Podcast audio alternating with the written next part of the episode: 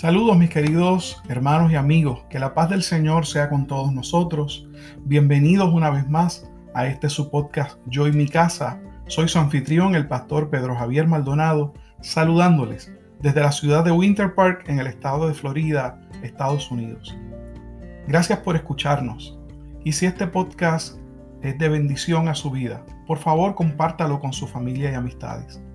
Si deseas comunicarte conmigo, lo puedes hacer dejándome un mensaje de voz en el podcast o escribiéndome un correo electrónico a pastorpedrojavier.cogm.cc.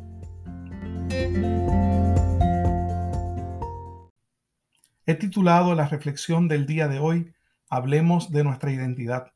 Pero antes de comenzar, es una bendición para mí invitarles a escuchar un himno espiritual interpretado por mi amada esposa Aileen. Escuchemos.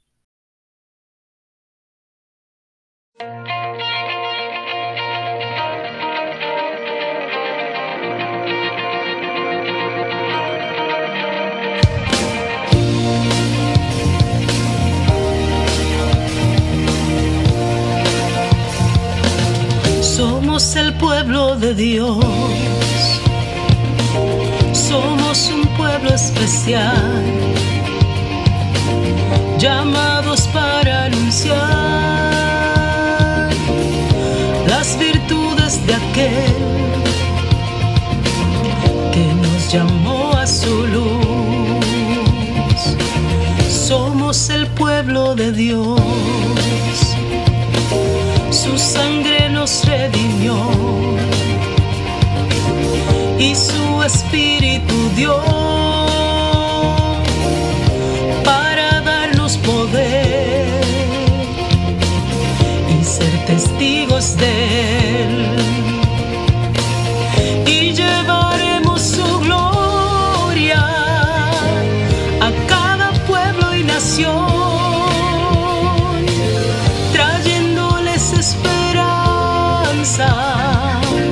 y nuevas de salvación. Y su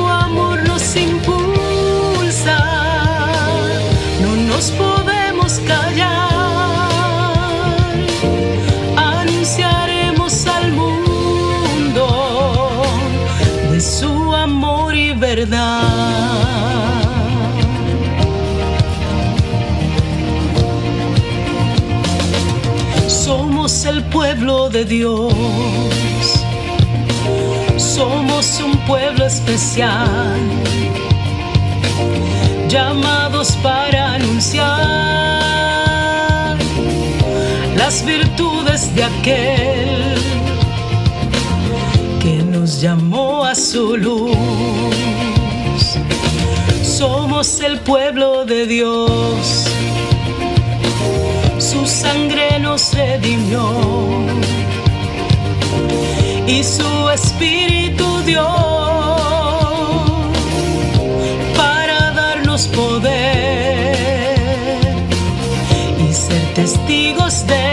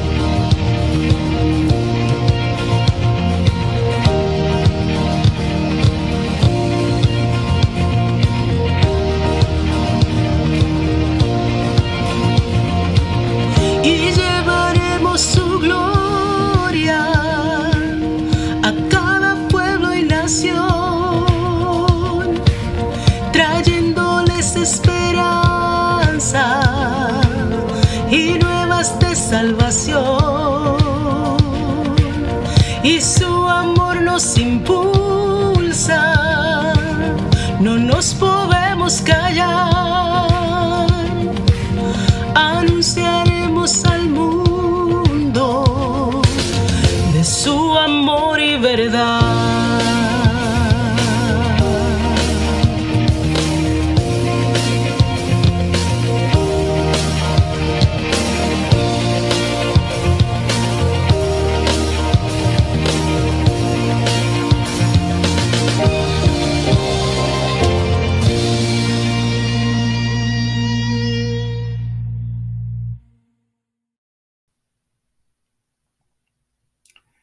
Identidad es el conjunto de características con las que una persona se describe a sí misma. Es aquello que hace a una persona distinta de las demás. Todos tenemos más de una característica que nos identifica, pero con frecuencia nos identificamos principalmente con una de ellas. Hoy día, la sociedad occidental hace mucho énfasis en que las personas se identifiquen por su género, siendo esta identidad entendida como una independiente de su sexo biológico. Así que muchas personas asumen como su identidad primaria su género y se identifican como pertenecientes a una comunidad particular, sea esta homosexual o heterosexual. Esto se conoce como identidad social. Reconociendo que esa es la tendencia actual, hoy quiero hablarles de otra identidad, la que nos presenta la Biblia. Me refiero a la identidad espiritual. El ser humano no fue creado solo para tener una identidad social.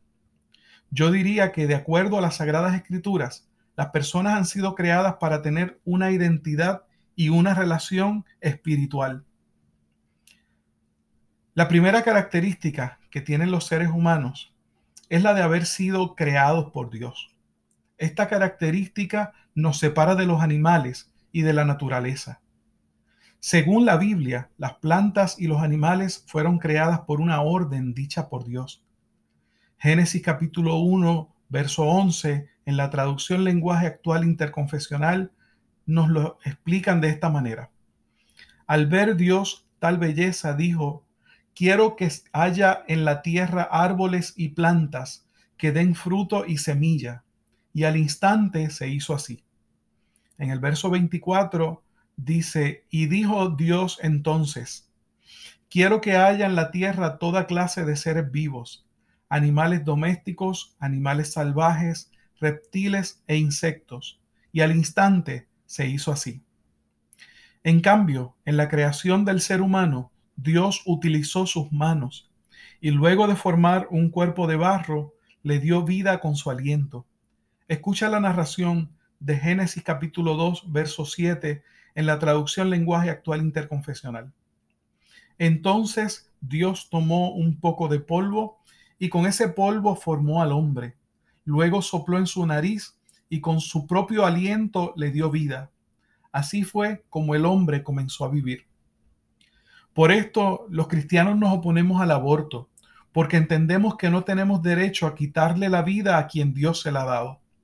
Escucha lo dicho por David, el escritor de la mayoría de los salmos en la Biblia. Dios mío, tú fuiste quien me formó en el vientre de mi madre.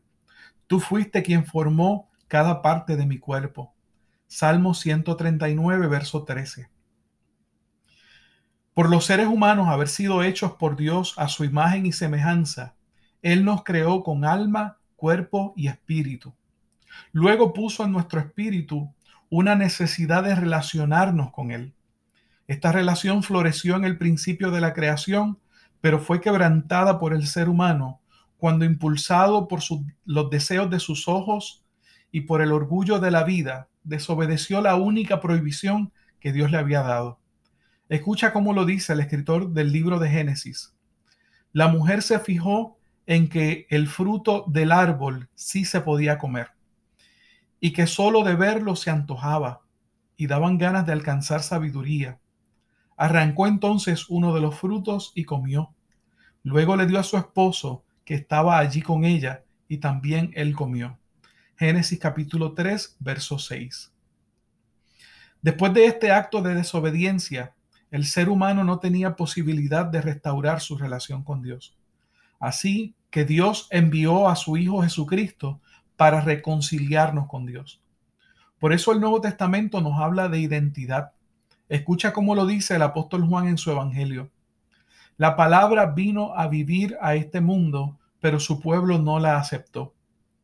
Pero aquellos que la aceptaron y creyeron en ella llegaron a ser hijos de Dios.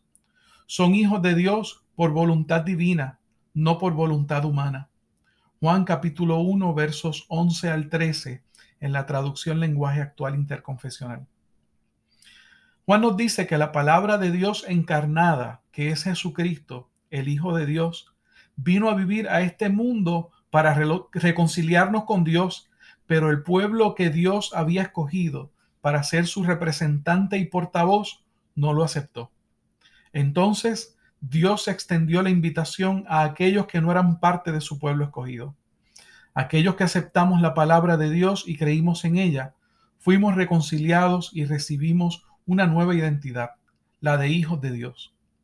Cada persona escoge aquellas características que le distinguen y habla de ellas con sentido de pertenencia y con orgullo. En esta semana que comienza, se conmemora la Semana Santa, tiempo en el que recordamos la muerte y resurrección de Jesús.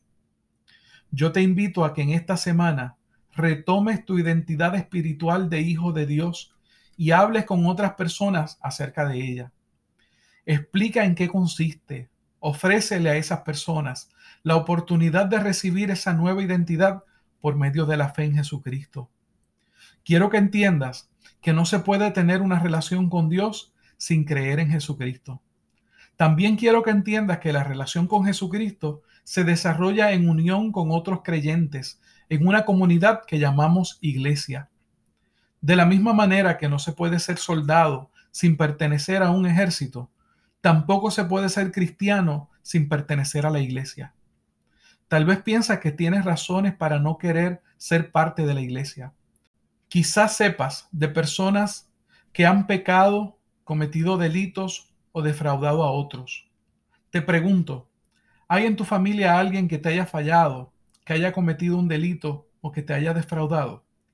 Si tu respuesta es sí, te debo recordar que aunque esa persona te haya defraudado, sigue teniendo lazos de sangre contigo, sigue siendo familia. De la misma manera, en la familia de Cristo, los hijos de Dios no hemos alcanzado la perfección moral ni espiritual, pero guiados por el Espíritu de Dios, cada día nos esforzamos por hacer lo que a Dios le agrada. Y cuando no lo logramos, nos arrepentimos, pedimos perdón, pero nuestra identidad permanece firme, pues no depende de nuestras obras, sino de Dios y de nuestra fe. En Semana Santa y siempre hablemos de nuestra identidad para que otros también tengan la oportunidad de ser hechos hijos de Dios. Que así nos ayude Dios. Oremos.